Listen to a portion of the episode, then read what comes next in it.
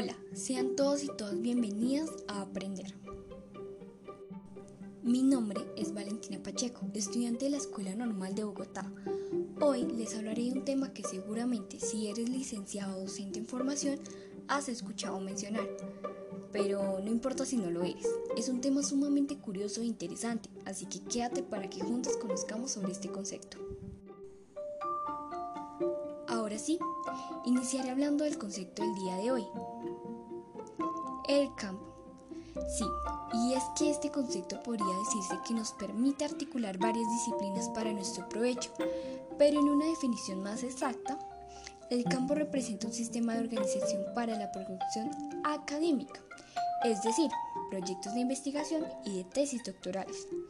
Estos a su vez están articulados con una serie de disciplinas y de subdisciplinas, las cuales guían las actividades y prácticas de las investigaciones.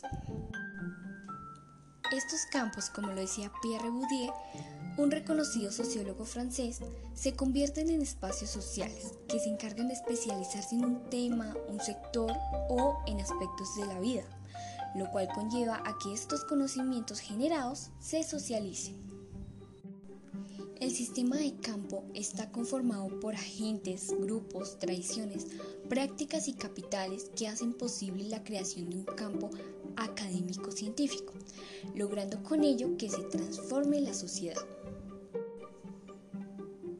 Una vez contextualizados en la escuela normal, se busca que para los futuros maestros para la infancia, inicialmente se promuevan las prácticas investigativas a partir de objetos de estudios basados en el intercambio de saberes en el contexto de la educación y la pedagogía. Ya una vez estudiadas estas prácticas se busca generar ideas desde una mirada crítica del ser maestro para la infancia que generen incidencia en las futuras generaciones y así, ya por tercer y último enunciado, estas ideas se lleven a la acción y así realmente se logre incidir en la transformación de las condiciones de las prácticas educativas y pedagógicas.